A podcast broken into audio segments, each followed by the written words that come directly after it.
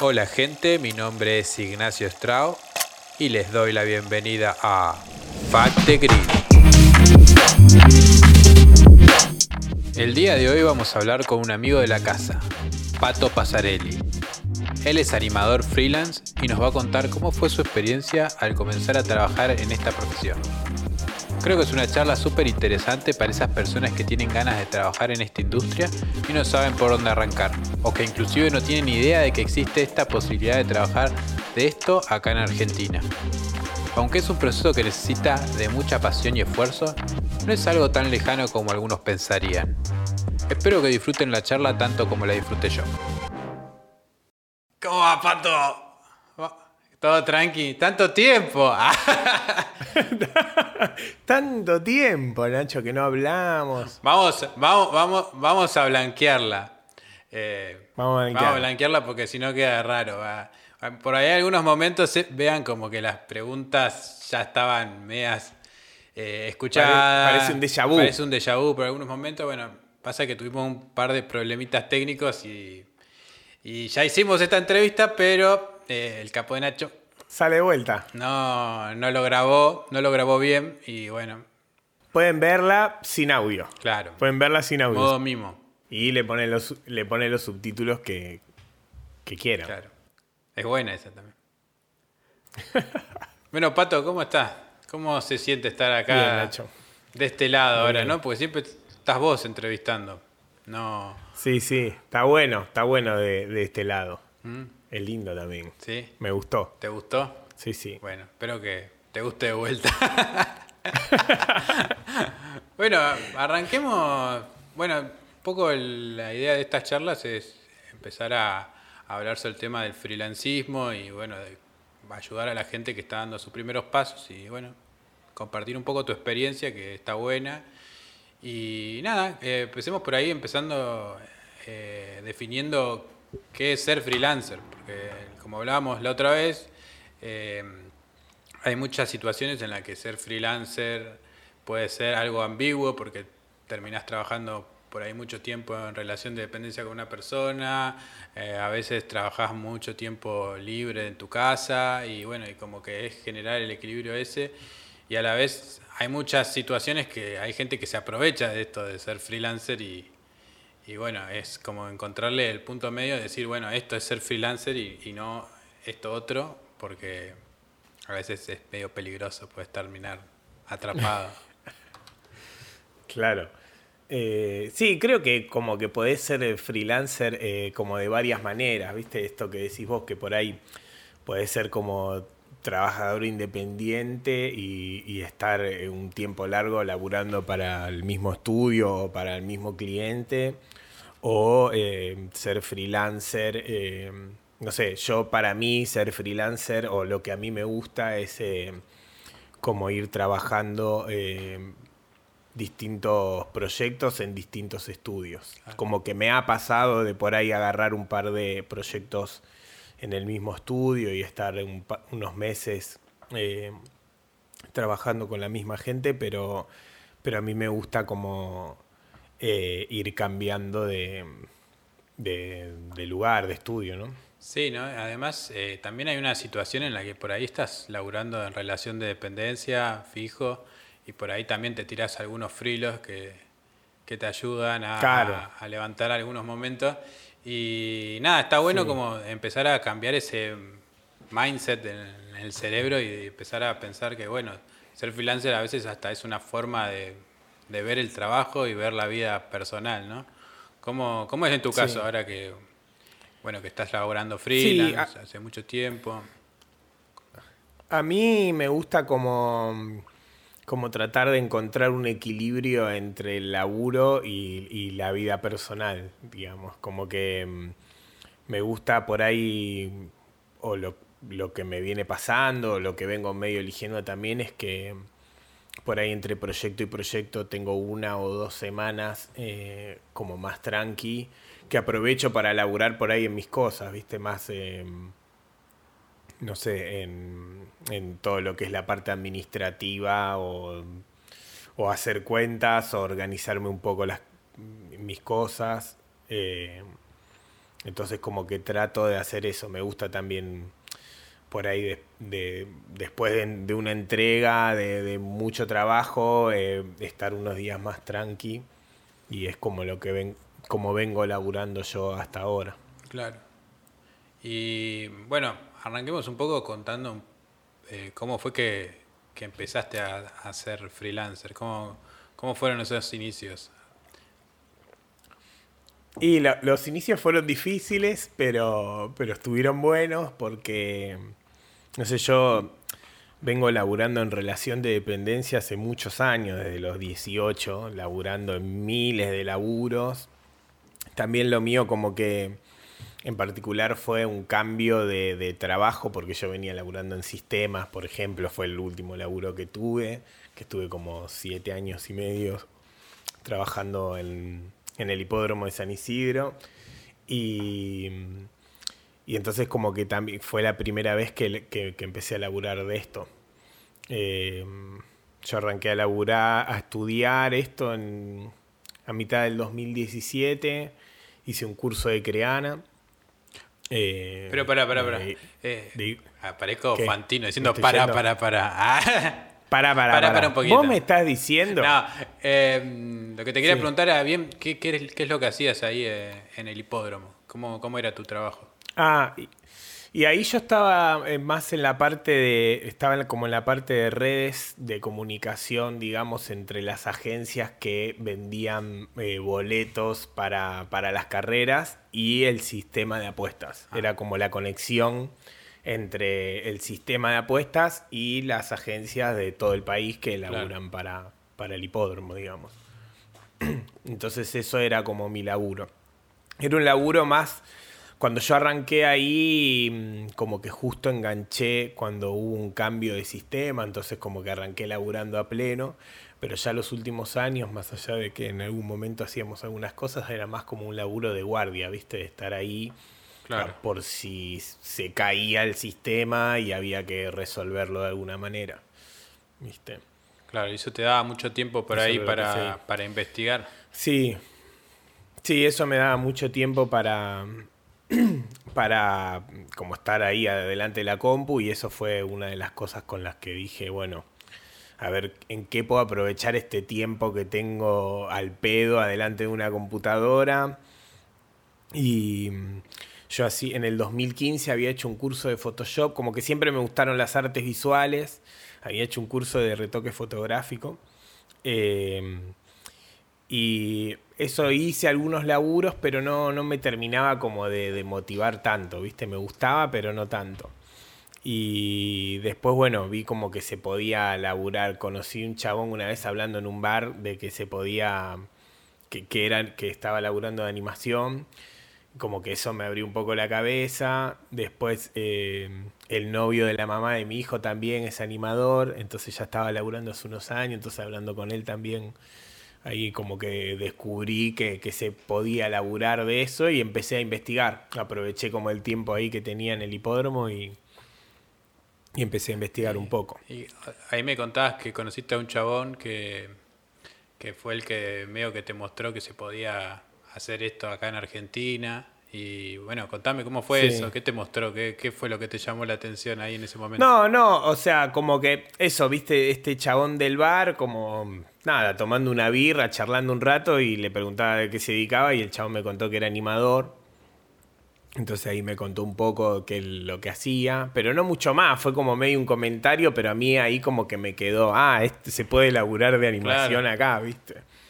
Y yo como que siempre hice algunas de esas cosas, viste, no sé, me acuerdo que tipo en el 2005 eh, laburaba en un programa de radio que tenía una página web y le hacía algunas animaciones en flash muy básicas, pero, pero como que hacía algunas cositas. Entonces como que siempre estuvo eso ahí dando vuelta, viste. Claro, porque eh, a veces pasa como, por, lo menos, perdón, te corté, soy el peor entrevistado. No, no, no, contame. no, bueno, no. No, no, está buena la charla.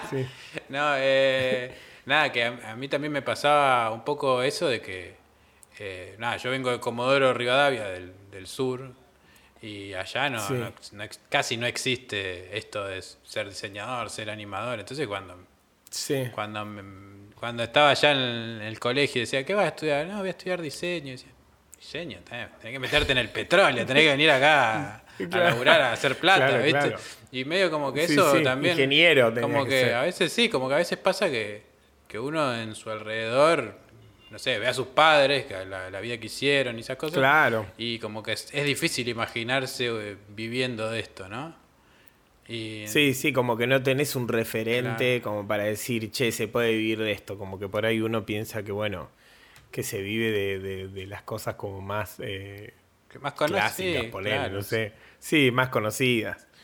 Eh, así que nada, ahí empecé como a investigar un poco más y empecé a escuchar, no sé cómo llegué a School of Motion, eh, empecé a escuchar sus podcasts eh, y eso me manejó y bueno, también conocí Creana y ahí empecé y, y Doméstica y empecé como a hacer cursos ahí medio medio eh, online. Claro. Va, no medio, entero, Claro, entero o sea, online. O sea, primero me compré uno de doméstica, me acuerdo, y como que estaba buenísimo, pero era medio avanzado, era como medio intermedio, entonces hablaban de precoms y cosas así, yo no entendía nada. Entonces lo compré y estuve ahí como un mes o dos meses medio viéndolo sin entender. Y después en Creana encontré uno de Israel Peralta, que es un chabón de Perú y, y explica como el programa desde cero. Entonces ese está bueno porque como que empieza hablando de la interfaz del programa y te como que te explica un poco de todo. Y, Ah. y con ese aprendí. Él fue uno de los primeros que entrevistaste Sí. en tu podcast. Así que la gente vayan y escúchenlo ahí, el Nido Motion Podcast, con Pato Pasarelli. El Nido Motion Sí, Podcast. vayan a escucharlo, que, sí. que eh, para mí fue un montón de inspiración para arrancar esto. Así que, Pato, te... por eso también te, te convoqué Vamos, acá para esto, porque sé que sos un motivador nato y bueno, la idea es como motivar a, a más gente y esparcir Sí, la sí. manijeada.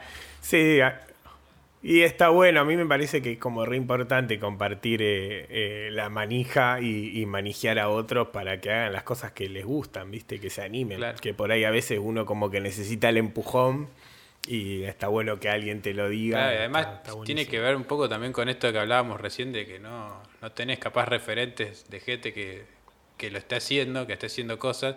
Entonces, Claro, empezar a mostrar sí. y a charlar y a hablar de esto capaz anima a otras personas a arrancar y a decir, bueno, se puede. Y... Sí, sí, a investigar, y investigar. a ver qué...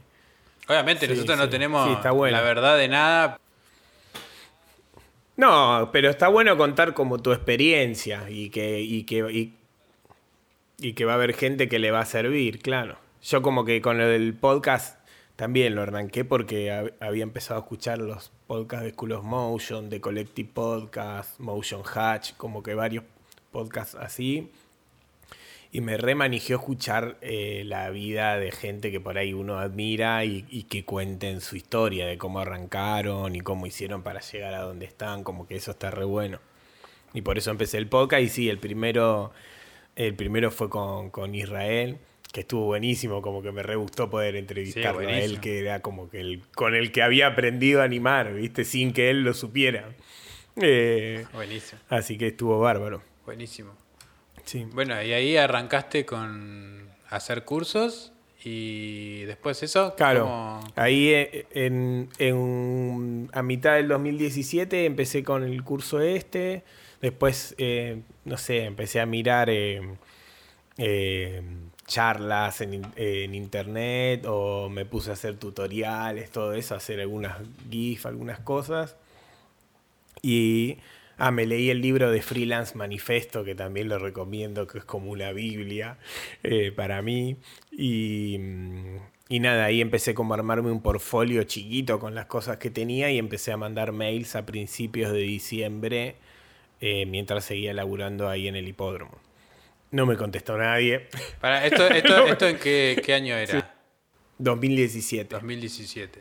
O sea, en el- a mitad del 2017 arranqué a estudiar y en, y en diciembre arranqué como a mandar eh, a mandar a estudios eh, eh, mails diciendo que bueno que, que era, que era animador, ni me acuerdo lo que decía, de que, pero bueno, mandaba un portfolio, me había armado como un, me había armado un Behance y no me acuerdo si alguna ¿Y, otra y plataforma. mandaste a muchos estudios?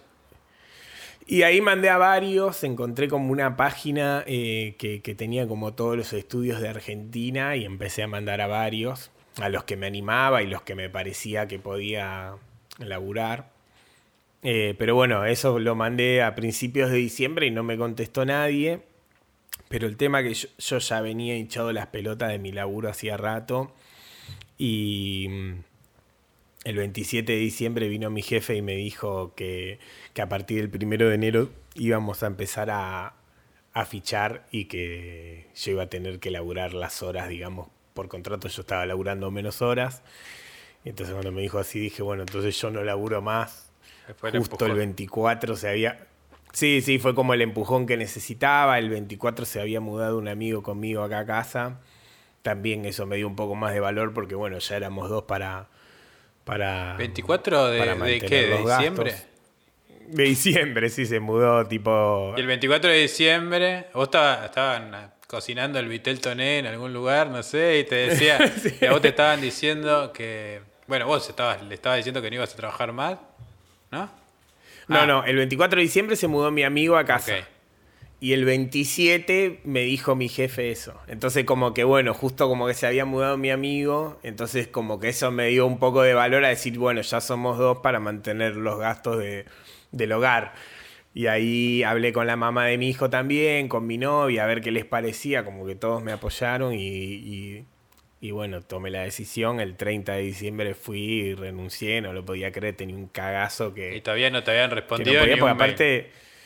Nadie me había respondido, nunca había laburado de esto, eh, no tenía ahorros, o sea, era como tipo, bueno, cobraba el aguinaldo de diciembre, pero tampoco era algo con lo que iba a poder durar mucho, mucho tiempo sin laburar. Así que fue un salto ahí medio kamikaze, pero, pero estuvo bueno también. Bueno, sí, tenías todas las ganas y, y sabías que sí. Sí, sí, sí, sí, porque siempre, siempre como que tuve ganas de laburar en algo creativo eh, y algo que me gustara y siempre eh, laburé en cosas que, que, me tocaban, como que bueno, que eran los laburos que conseguía. Y por esto que hablábamos de que uno no tenía un referente de gente por ahí laburando de algo que le guste y entonces pensaba que era imposible, que la gente que laburaba de algo que le gustaba era porque tenía un don o porque tenía suerte, pero no porque se había preparado para... Eh, para estar ahí para lograr su objetivo, claro, ¿viste? Bueno, ¿y cómo, cómo fue el primer laburo? ¿Cómo, cómo llegó? Y bueno, eso eh, el 30 de diciembre terminé de laburar ahí en el hipódromo y a tipo en la segunda quincena, 16, 17 de enero, me escribieron de Moco. Que ahí fue donde te conocí a vos y conocí varios amigos y amigas más. Eh, y fue como mi primer laburo. Eh, me llamaron para, para ver si estaba disponible, fui, me acuerdo, hablé con Andy y me dijo que bueno, que le había gustado lo que le habían mandado, que necesitaban gente como para cubrir a los que se estaban yendo de vacaciones. Así que ahí laburé como un mes o un mes y medio. Después cuando ya volvieron todos, yo ya no tenía, ya no había lugar ahí. Eh, pero bueno, fue como... Había un lugar nada, físico, fue parece, buenísimo. Ya. La oficina. Claro, fue buenísimo. Fue buenísimo porque eh, era la primera vez que, que laburaba en un estudio con, con, gente. Yo venía de laburar en el hipódromo, gente grande, gente que hacía muchos años que laburaba ahí. Y de repente estaba laburando con gente joven que laburaba de algo que le gustaba. Y ahí aprendí un montón de verlos trabajar. Entonces, eso como que estuvo bárbaro. Yo al principio estaba todo cagado de que tenía que hacer una boludez y pensaba que no lo iba a poder hacer eh, pero bueno, estuvo como re buena la experiencia ahí. Bueno, y después de ahí... Y ahí se terminó. Y ahí se terminó. Y después de ahí, con, con los laburos que había hecho en, ahí en Moco, me armé como un mini reel. Eh, y, y, ahí terminé de, de, bueno, actualicé un poco mi portfolio, todo. Eh, y Ah, no, pará, pará, me estoy, me estoy olvidando. Estuve dos meses ahí, después de eso estuve como dos meses sin laburar. Eh, que no tenía un mango y ahí, bueno, me van con mi amigo que vivía acá. Eh, y, y me acuerdo que fui, le escribí a Andy de vuelta de Moco y fui a verlo Y cuando voy me dice, mira, justo después que me escribiste ayer, cerré a la noche para hacer una serie. Me dijo, eh, es para hacer VFX. Y vos sabés, eh, ¿te haces VFX? Sí, sí, le dije. Dale, yo, vamos. eh, sí, y volví ese día a casa, yo nunca había hecho VFX y me puse a mirar tutoriales y cosas a ver qué... A ver como para ver un poco de qué era. Era para una serie de Nick, para Cali. Y ahí conocí, ahí laburé con el señor Julián Rur, también otro entrevistado del Nido Motion Podcast. Eh, y laburamos ahí los dos. Él estaba ahí como liderando el proyecto y yo estaba ahí eh, laburando. Bueno, y ahí me imagino que Juli te enseñó un montón de cosas, ¿no? Te... Y ahí de Juli aprendí bocha, aprendí bocha con Juli ahí al lado, le preguntaba todo, siempre buena onda y aparte también aprendí mucho de a, a laburar prolijo, ¿viste? Ya en el curso este que había hecho yo de Creana, eh, Israel es como bastante prolijo, entonces enseñaba como a mantener un orden de los proyectos y todo. Eh, pero con Juli lo, lo, lo, lo vi como más eh, en un laburo posta y con sus excels todos prolijos, eh, como que aprendí bocha a laburar. Ahí. Y nada, aparte de tener a Juli ahí al lado, que, que le preguntaba de todo, también estaban todos ustedes ahí que, que lo veía laburar y aprendí un montón. Ahí laburé hasta noviembre. También creo que fue de junio a noviembre o de mayo a noviembre, una cosa así. Fueron seis meses más o menos. Y nada, se terminó el proyecto de, la serie esta y ahí otra vez me quedé sin laburo. Pero como que ahí ya había laburado unos meses más, eh, había conocido un poco más de gente también. Eh, me acuerdo que, bueno, ahí fue cuando, sal, cuando terminé, aproveché como ese tiempo para armarme un reel con lo que había hecho. Y creo que después de eso, lo primero, no sé si lo laburé con Fede y Rodo, que también que, Ah, que, estuvieron ahí también haciendo unos videos. eh, que estuvieron ahí como un tiempo haciendo unos videos para Cali y, y como que me quedó el contacto y hice un proyecto con ellos. Y después en febrero, Sherry, también productora de ahí de Moco, se había ido a otro estudio y estaban buscando un compo y me llamó para hacer compo ahí. Era para publicidades, ratio. Bueno, ahí un poco la clave de, de empezar a, a hacer contactos, conocer gente, ¿no? Empezar a... Y sí, sí, como que está bueno eso, que eso también lo, lo bueno de ir saltando de estudio en estudio, como que vas conociendo gente y vas ampliando tu red de contactos y eso está, está buenísimo. Claro. ¿Viste? Ahí estuve laburando también. Ahí laburé un par de proyectos, no estuve mucho tiempo. Ya después de ahí em, me llamaron eh, un día hablando con Flor, Florencia Cruz, que productora que había conocido en el proyecto de Cali, ella estaba laburando para Nick. Eh, pegamos buena onda y, y un día chateando con ella me dijo, che, estoy en 220, eh, ¿estás, eh, ¿estás libre? Le dije que sí. Y me dijo, bueno, ¿tenés un reel para mandarme? Yo justo tenía un reel porque era este que había armado y se lo mandé. Eh, y nada, lo mandé y, y me llamaron para laburar en un proyecto y no la podía creer porque 220 era uno de los estudios que cuando empecé a investigar todo esto era como... Veía sus laburos y me encantaba. Claro, ¿viste? era como... Eh, Ir a la NASA. Y era para hacer Claro, era para hacer compo 2D y nunca había hecho compo 2D así de, de tradicional. Y nada, Flor ahí me dijo, sí, pero vos ya te conozco como laburás, laburás re bien, venite que lo, que lo vas a resolver. También los convenció a, a- a ellos para, para que me para que vaya a laburar yo, así que mm, nada, estuvo bueno, estuvo re buena esa experiencia porque de repente estaba en un estudio que me re gustaba, estaba haciendo dibujitos que siempre me gustaron y, y aprendí un montón de ver eh, eh, cómo laburaba la gente, también había ahí un par de chicos que hacían compo y les preguntaba y me decían un montón de cosas, así que como que eso estuvo buenísimo. También ver cómo laburan un proyecto en esos estudios grandes, eh, laburar con tradicional, ver como todos los pasos de un laburo tradicional estuvo buenísimo. Bueno, buenísimo. Entonces eh, ahí ya como que te metiste Sí. un poco en el sistema, ¿no? Como que empezó a Sí, andar la sí, rueda. ahí ya, claro, ahí ya empezó como a, a- a- a fluir un poco más el laburo y estuvo buenísimo porque después de laburar en 220, eh, los del eCube vieron el laburo que había hecho y me llamaron para hacer un proyecto con ellos. Así que laburé también en eCube, que también otro de los estudios que me encantaba lo que hacían. Y eso como que estuvo bueno, pues seguí conociendo un montón de gente. Eh, y nada, ahí, laburando, sí, por suerte, como bastante a pleno. Bastante seguido. Che, quiero hacer, quiero volver unos pasitos para atrás que me parece interesante también. Un poco que se te pasaba por la cabeza de ese momento en el que tuviste el gap, de que no. de que saliste de moco y tuviste dos meses sin laburo, qué cosas se te pasaban por la cabeza. y, y fue tremendo, fue tremendo porque porque nada, no estaba generando nada de guita, yo tengo un hijo, eh, pago un alquiler, que estaba ahí con mi amigo y bueno, entre los dos, eh, bueno, él me bancó ahí, eh, pero nada, era como raro, viste, me daba cagazo, pero a la vez confiaba en seguir por ese camino. Viste, había gente che, ¿y por qué no te fijás si agarrás algún laburo mientras tantos?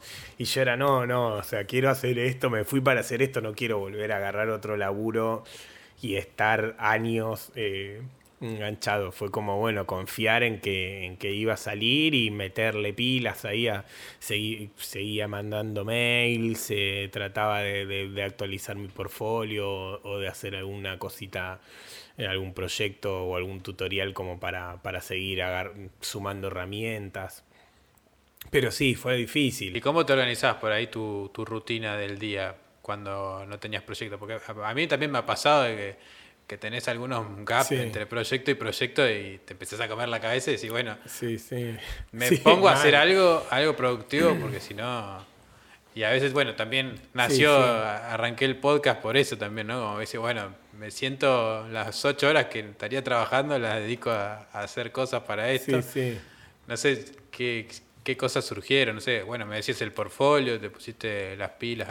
sí, sí, era como que intentaba estudiar, con el, con, o sea, con el tiempo ese que tenía de mm, estudiar y escuchaba mucho podcast, como que esto que te digo, ¿viste? Me gustaba como escuchar la historia de otros eh, y, ver cómo habían hecho para armarse de su carrera.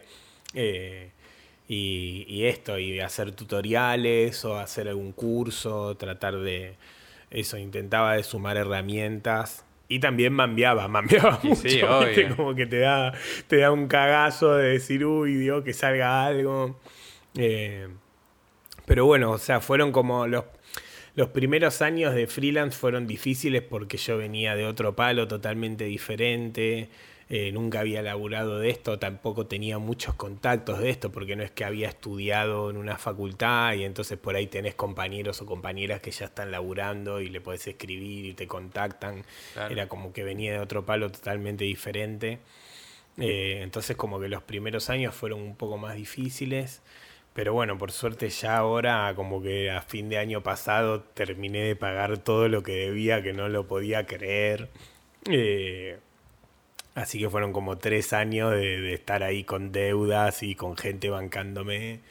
Eh, pero bueno, por suerte ahora ya, ya un poco más estabilizado. Igual sigo teniendo eh, cagazo a veces, ¿viste? Cuando tenés un, un coso en el medio, pero pero bueno. Lo maneja, a manejarlo, ¿no? Decir, claro, ya decís, che, ya hace tres años que venís laburando así y, salen cosas y por suerte ya desde el año pasado como que tuve laburo a pleno. Sí, ahí en el, libro que recomendabas eh, de Joy Coreman eh, habla un poco de, esto de el momento, el momento, el primer día que renunciás y que dejas de trabajar en tu laburo fijo, se te activa como el, el cerebro reptil, le dice. Como que nada, que empezás a, a buscar maneras de, sacarla adelante, ¿viste? Y, nada, un poco eso, de empezar a, buscar, no sé, como, llegaste a Moco, que encontraste una página que seguramente estaba re escondida o no sé cómo le habrá llegado. Claro, sí, y, sí. Y llegaste ahí, mandaste un mail y lo encontraste y te contactaron y bueno, como que empezás a buscar un montón de cosas que capaz en tu vida hubieses buscado, hubieras encontrado, hubieras hubieras hecho. Sí, y nada, sí. como que está bueno eso, ¿no? De, de- de- de forzarse un poco. Ese también, ese miedo a, a- a que mañana capaz no consigo el laburo también te- es un motor de que te empuja a hacer cosas, ¿no? Sí, sí, de, supervivencia, boludo, sí. Claro, o, o también de, de decir, bueno, por ahí no me puedo achanchar en proyectos que no que no están buenos, que solamente me, me pagan las cuentas, porque después tenés que buscar, con esos proyectos tenés que ir a buscar otro proyecto y tenés que venderte también, Claro. Sí, sí, sí. Sí, sí. Sí, yo creo que lo, lo esencial, como dice ahí eh, Joey en el libro, es eh, tratar de por ahí en esos tiempos que uno tiene entre laburo y laburo, es tratar de hacer algún proyecto personal o algo como para desarrollar una técnica o seguir aprendiendo un poco más, ¿viste? Que a veces es difícil también, pero, pero como que, bueno, está, me parece que, va por ahí la onda. Porque también escuchando a todos los que uno admira es como hablan de eso, ¿viste? De, que aparte del laburo que tenían en estudios o que iban agarrando, que, eran los que uno necesita para, para generar dinero, eh, trataban de hacer en paralelo o en, o en estos tiempos que no, no estaban por ahí eh, buqueados, eh, proyectos personales. Y eso también es lo que hace que después gente vea tu laburo y te llame para hacer eso, porque es como primero tenés que hacer eh, lo que te gustaría que te paguen por hacer, pero sin que te lo paguen, ¿viste? Es como- Claro, nadie te va a llamar por algo que no hiciste nunca, digamos. Claro. che, ¿qué te gustaría hacer? Bueno, dale, te pagamos. ¿Viste? Entonces como que está bueno eso. Creo que hay que aprovechar, yo como que trato de aprovechar, todavía no, no pude enganchar a, a hacer algún proyecto personal, porque también después ahí es cuando entran todas las dudas, porque no tenés, y como no tenés a nadie que te, que te- no tenés un deadline ni nada, Claro. es como por ahí más difícil sentarse. Como que uno, en, en lo ideal, decís, che, bueno, si me siento, estoy laburando para un estudio ocho horas todos los días, cuando no estoy laburando, me siento y hago ocho horas para el proyecto personal. Y después te sentás y empezás a mambear, o por lo menos me pasa a mí, me siento y, uy, esto no me va a salir, o va a quedar horrible, o un montón de cosas, y es como, bueno, hay que enfrentar esos fantasmas. Sí, el, el dilema de la hoja en blanco, ¿no? El de, también es que no- nadie sí, te sí. pidió nada, bueno, Eh, a ver, ¿qué quieres decir? ¿Qué quieres Claro. hacer? Sí, sí. Sí.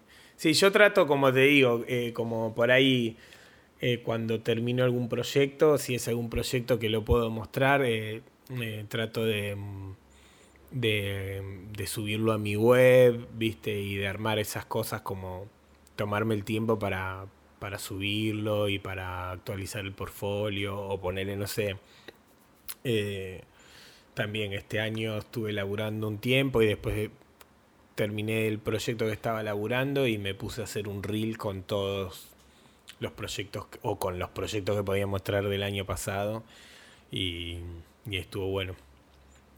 Me gusta como ir a- vengo laburando hace tres años y, y todos los años hice un reel. Está bueno, sí. Ay, Es fácil, es fácil quedarse en el tiempo con los reels, ¿no? Sí, sí. Sí, sí. Sí, yo trato, como te digo, viste, en estos tiempos, ponerle, estuve como un mes laburándolo. Eh, y, y tratar de por ahí hacerle una intro y un outro para como para hacer algo con, con mi estilo, qué sé yo, como para investigar algo nuevo. Claro. Eh, primero había intentado hacer algo súper zarpado y estuve como dos semanas tratando de ilustrar algo para aprender eh, y no me salió y, y estuve mambiando un montón, pero después cuando hablando con mi novia y, y- y enfrentando ahí los demonios, como que nada, después me puse a hacerlo y, y quedó lindo, estoy contento como quedó el reel. Sí, de una. Sí, a veces pasa también eso, ¿no? De, de no solamente qué voy a hacer, sino a veces que uno se pone unas metas enormes, inalcanzables. Claro, sí, muy altas. Y a, a veces es como, Y eso te te frustra. frustra un montón. Sí, te, te mata. Sí. A mí me pasó también con una, una portada de un reel que me puse y dije, quiero aprender, me, me en un curso de animación tradicional y un curso de, de Sí. 3D. Y quería meter todo, quería meter todo, ¿viste? Todo, Texturizado, te- eh, Sí, no sí. sé, y bueno, me costó, eh, lo terminé reduciendo bastante todo, pero, Pero salió, pero. Pero te quedó bárbaro, es la del Dino, ¿no? La que sale. Me tomó, que creo que arrancaste cuando estábamos en Moco. Me tomó dos años, ah, igual lo, lo, lo planché un montón de tiempo. Claro, y sí, porque son cosas que uno por ahí está unos días laburándolo, pasan cinco meses, laburás un poquito más. muy difícil, muy difícil, pero bueno, hay que hacerlo, porque si no. Y es la manera también de, y aparte de por ahí desarrollar eh, cosas que que, uno tenga interés, porque si no también te ponen, no sé, me, me, a mí, yo cuando arranqué con esto me re se ve con el motion, con la animación, moviendo keyframes, y después cuando arranqué a laburar de compo, que empecé a hacer como más laburo de compo 2D y todo, me, me encanta. Y tiene algo de animación por ahí para algunos movimientos de cámara y eso, pero no es tanto por lo que yo había arrancado a, a hacer esto. Entonces, y es como, bueno, mi portfolio de repente se empezó a llenar de ese tipo de laburo y claro, me llaman para hacer eso porque es lo que tengo, ¿viste? Eh, y bueno, entonces estás arrancando con proyectos personales, ¿no?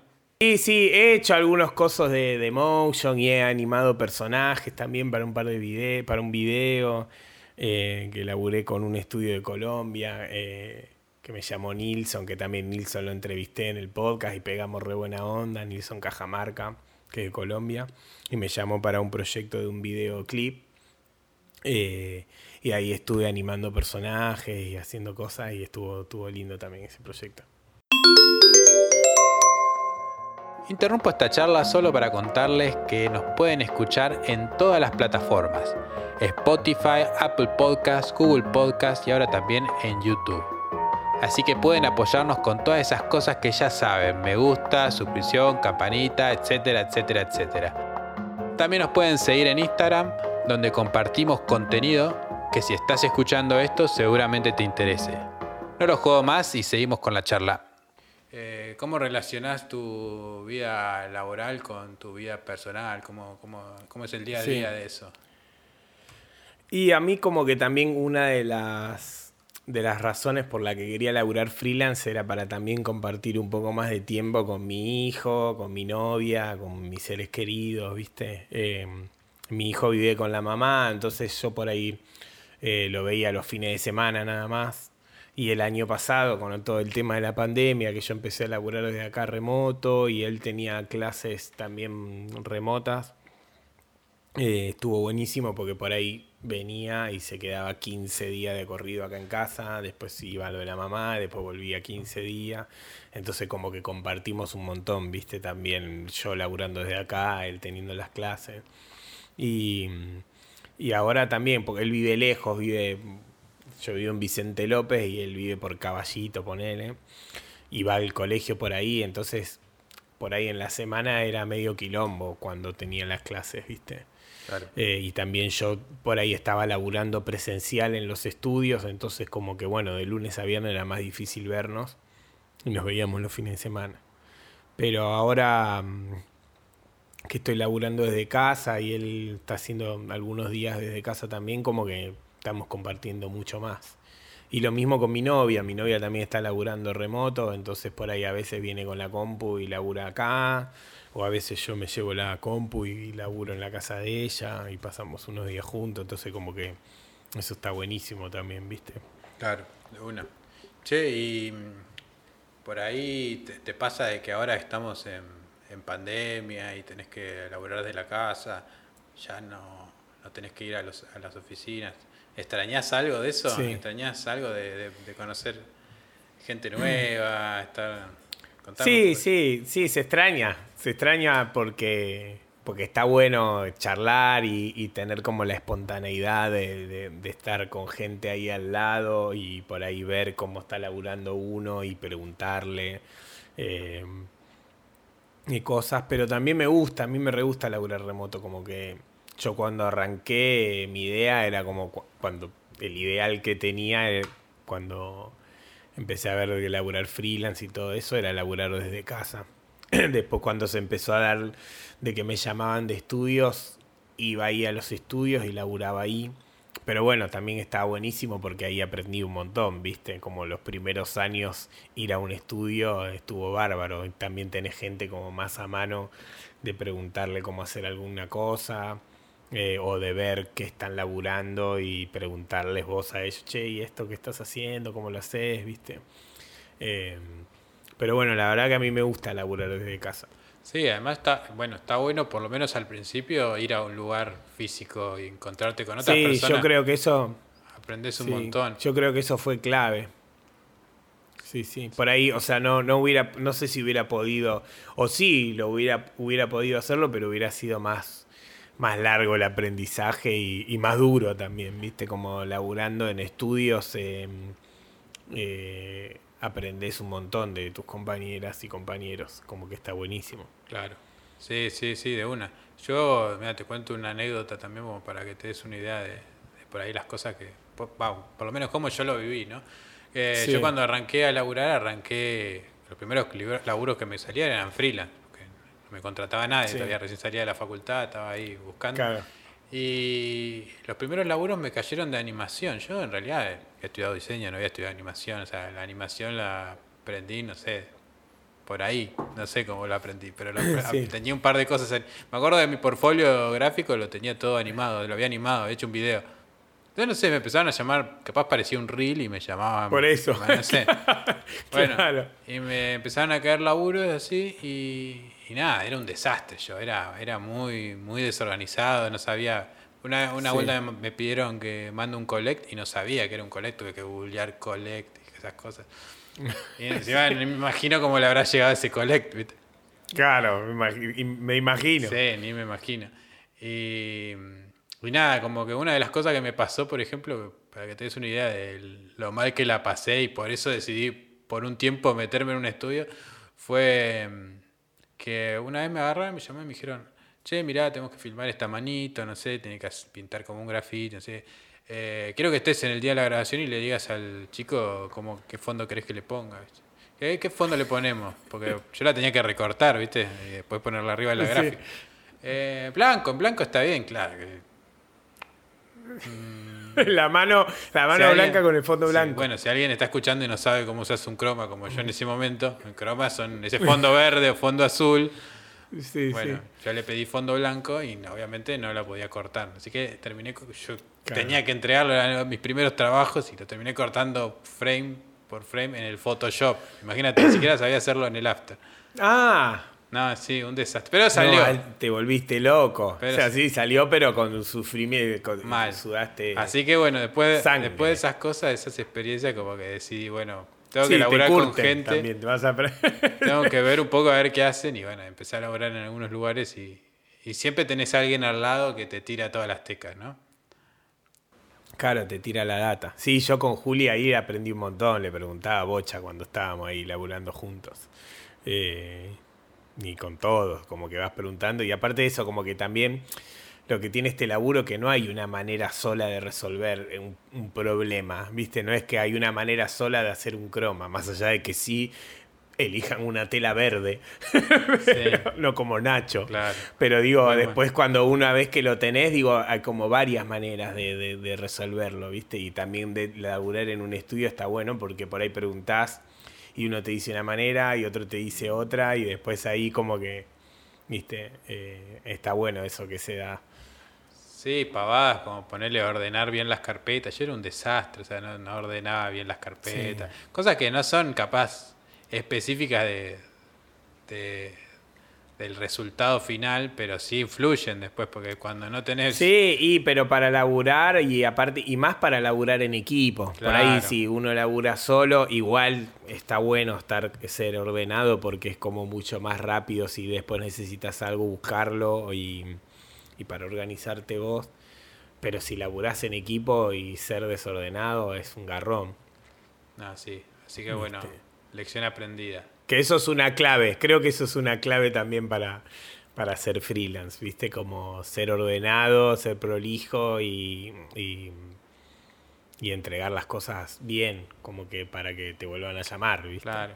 Bueno, con todo, porque hay un montón de cosas que uno a veces no, no las tiene en cuenta cuando está trabajando en relación de dependencia, que es, por ejemplo, no sé, empezar a pagar el monotributo, de, bueno, ordenar, tener una carpetita donde guardas todas tus facturas, porque después tenés que hacer, tenés que recategorizarte y hacer las cuentas y un montón de cosas que tenés que dar pillo, porque si no, perdés plata, eh, corta. Sí, eso es, es, tremendo. Cuando yo también, cuando arranqué freelance, es como muy loco, porque yo siempre había laburado de empleado, entonces yo nunca había ni siquiera sabía que pagaba impuestos, viste que uno te llega al recibo de sueldo, ves lo que cobraste y listo. Eh, y de repente cuando empecé a laburar así, empezás a darte cuenta que bueno, que tenés que pagar un montón de cosas, impuestos y calcular, viste, como que eh, cosas que no tenía ni idea y que también te vas curtiendo. Con, contraté una contadora porque no, no sabía. Cómo, yo encima como laburo en provincia y facturo para capital, no sé qué hay qué movida, entonces pago ingresos brutos y como que todos los meses tengo que hacer una declaración jurada, no sé, yo no entiendo nada. Eh, pero bueno, de a poco vas como aprendiendo, entendiendo un, un poco más. Y sí, tenés que ir aprendiendo porque si no si no, perdés ahí.